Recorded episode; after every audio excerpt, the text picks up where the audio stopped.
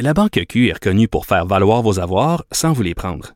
Mais quand vous pensez à votre premier compte bancaire, tu sais, dans le temps à l'école, vous faisiez vos dépôts avec vos scènes dans la petite enveloppe. Hmm, C'était bien beau.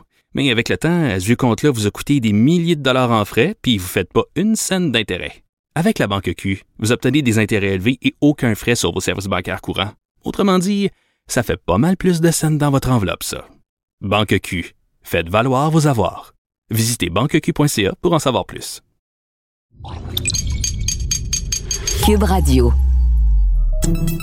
Salut, c'est Charles Tran avec l'équipe dans 5 minutes. On s'intéresse aux sciences, à l'histoire et à l'actualité. Aujourd'hui, on parle de littérature, de littérature scientifique et de son accès. La question se posait auparavant, mais elle refait d'autant plus surface avec cette crise entourant la pandémie de la COVID-19, une crise qui nécessite une énorme collaboration des médecins, des scientifiques, mais aussi, bien sûr, des revues scientifiques qui publient les travaux, la plupart pas gratuitement, mais pas du tout. Doit-on rendre la littérature scientifique libre d'accès? Voici Myriam Lefebvre.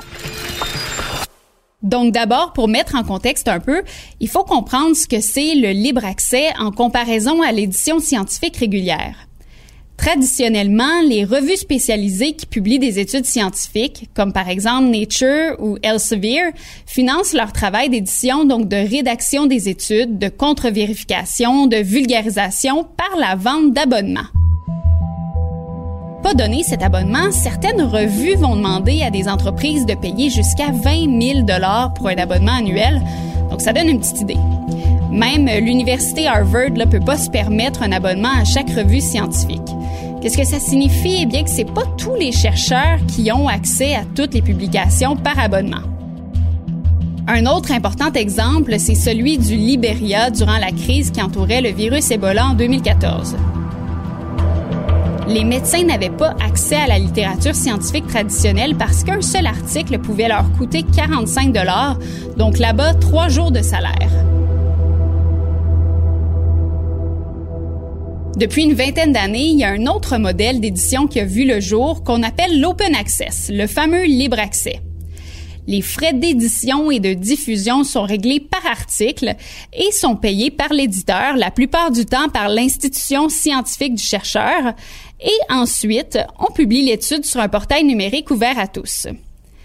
Avec ce mode de fonctionnement, on accélère la validation des articles et on utilise l'évaluation par les pairs, qu'on appelle la peer review dans le jargon du domaine, pour assurer une certaine qualité des publications. Avec ce mode de fonctionnement, on accélère la validation des articles et on utilise l'évaluation par les pairs, qu'on appelle la peer review dans le jargon du domaine, pour assurer une certaine qualité des publications. Depuis que l'Organisation mondiale de la santé a déclaré l'état d'urgence en raison de la COVID-19 à la fin janvier, la Fondation caritative de recherche Wellcome Trust, qui milite pour l'accès libre aux résultats de recherche, a invité massivement les éditeurs de grandes revues, mais aussi les universités, les fondations, euh, à rendre gratuit leur contenu portant sur le coronavirus tant et aussi longtemps que la crise va durer. En temps de pandémie, pas question de travailler en silo, on veut que l'information soit accessible à tous. Cet accès débloqué peut prendre différentes formes par données ouvertes avec une donnée précise partagée. Parfois, des données précises peuvent être importantes pour faire avancer une étude qui porte sur un même sujet. En quelque sorte, on peut faire du pouce sur les résultats des autres pour arriver à d'autres résultats. On met tous les cerveaux à profit et même que ça entraîne une conversation en temps réel entre des chercheurs qui se seraient peut-être pas parlé en temps normal. Là, ils peuvent tomber sur les données des autres, partager certains résultats. Il y a même des chercheurs qui utilisent les réseaux sociaux pour échanger en direct. Publication ouverte au sens plus large. Bien sûr, on souligne les coûts, donc tout est accessible gratuitement. Ça accélère donc le nombre de résultats, le nombre d'études qu'on voit apparaître et ça met sous pression les revues scientifiques traditionnelles. Habituellement, elles calculent un délai de plusieurs semaines, voire des mois, entre le moment où on leur soumet une étude et le moment où elle est officiellement publiée. En ce moment, on condense ça parfois en moins de 48 heures. ce qui entraîne aussi certains enjeux.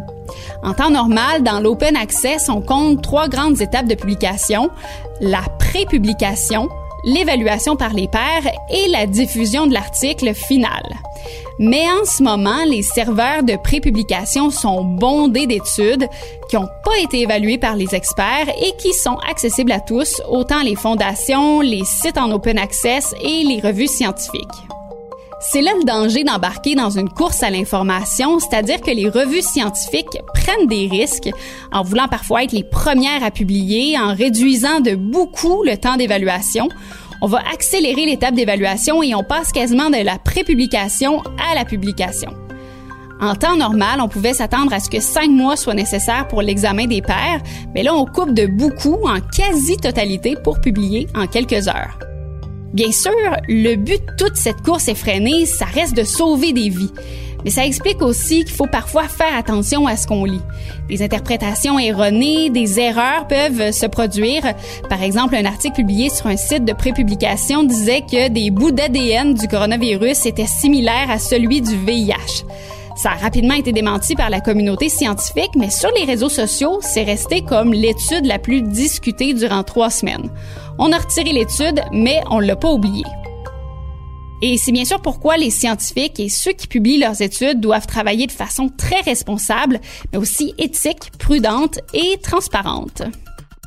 Oui, on l'a vu, hein, on peut rapidement s'emballer sur des études dont les conclusions ne sont finalement encore pas très concluantes. Merci beaucoup, Myriam Lefebvre. C'était en cinq minutes.